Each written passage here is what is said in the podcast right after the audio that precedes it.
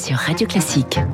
L'info politique et les unes de la presse comme chaque matin à 7h25. Bonjour David Doucan, bonjour David Abiker. Bonjour. Bonjour François. C'est la singularité de 2022, hein, David Doucan, chef du service politique du Parisien. Singularité avec Marine Le Pen et Jean-Luc Mélenchon qui sont remontés à cheval immédiatement avec en île de mire euh, les législatives. Oui, il y a cinq ans, après euh, leur défaite, Marine Le Pen et Jean-Luc Mélenchon sombraient dans une déprime, certes temporaire mais profonde. Aujourd'hui, à peine battus, ils rugissent comme s'ils avaient mangé du lion, traitant comme une péripétie le résultat de cette présidentielle qui leur échappe pourtant euh, pour la troisième fois. Ils dégainent un troisième tour et foncent euh, sur les législatives comme si les scores des 10 et 24 avril n'avaient été non pas contestables mais incomplets. Mmh. Pourtant, on pourrait poser les faits ainsi. Il y a eu une majorité relative au premier tour pour Emmanuel Macron.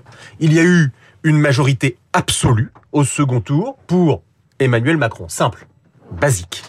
Oui, mais Le Pen, comme Mélenchon, euh, oui, je cite les grands auteurs. Euh, Aurel San, le rappel. Euh, mais Le Pen comme Mélenchon tente le coup de bluff. Il voit 2022 comme l'expression d'une position complexe de la part des Français que l'on pourrait résumer ainsi pas assez fâché pour lancer le pays dans une aventure euh, Le Pen, mais suffisamment pour faire comprendre à Macron qu'il lui faudra cette fois faire bien attention, se tenir à carreau. C'est un comble lorsque euh, quelqu'un vient d'être réélu. Le problème, c'est que le président lui-même autorise cette analyse. Avec cette phrase hein, sur ce vote qui l'oblige. Et oui, phrase étrange, un soir de victoire. Lui aussi, il est déjà dans les législatives, décrypte l'un de ses ministres les plus sagaces, qui nous dit pas la peine, euh, qui dit que le président explique qu'il faut euh, que, pardon, je reprends, je reprends cette citation. Phrase étrange. On, est en fin de, on est en fin de campagne. François. Vous êtes fatigué. Alors lui aussi, il est déjà dans les législatives, décrypte l'un des ministres les plus euh, sagaces de Macron. Il dit pas la peine d'aller voter la France insoumise ou Rassemblement national en juin. Je suis déjà pieds et poings liés vis-à-vis de vous. Je ferai la planification écologique, la proportionnelle. Macron le Pen, Mélenchon serait donc d'accord sur un point, le mois de juin peut réserver des surprises. Attention toutefois au risque pour Emmanuel Macron, celui de déstabiliser sa base, de troubler son propre socle électoral dont une partie est attachée d'une part à l'autorité, d'autre part à la capacité et à l'énergie de réforme. À force de se montrer à l'écoute, humble, modeste, d'aller euh, contre sa nature, au fond, il va peut-être finir par inquiéter ses propres partisans. C'est pas Gérard Majax, lancé euh, Macron pendant le débat la semaine dernière. Ses deux principaux adversaires tentent quand même le tour de magie transformer une défaite électorale en victoire politique. David Doucan, qui lui aussi remonte à cheval dès le lendemain la présidentielle, c'est simple, basique. Alors on était sur Orelsan, euh, David Abicard avec vous les titres de la presse et ce matin, Gilbert Bécaud.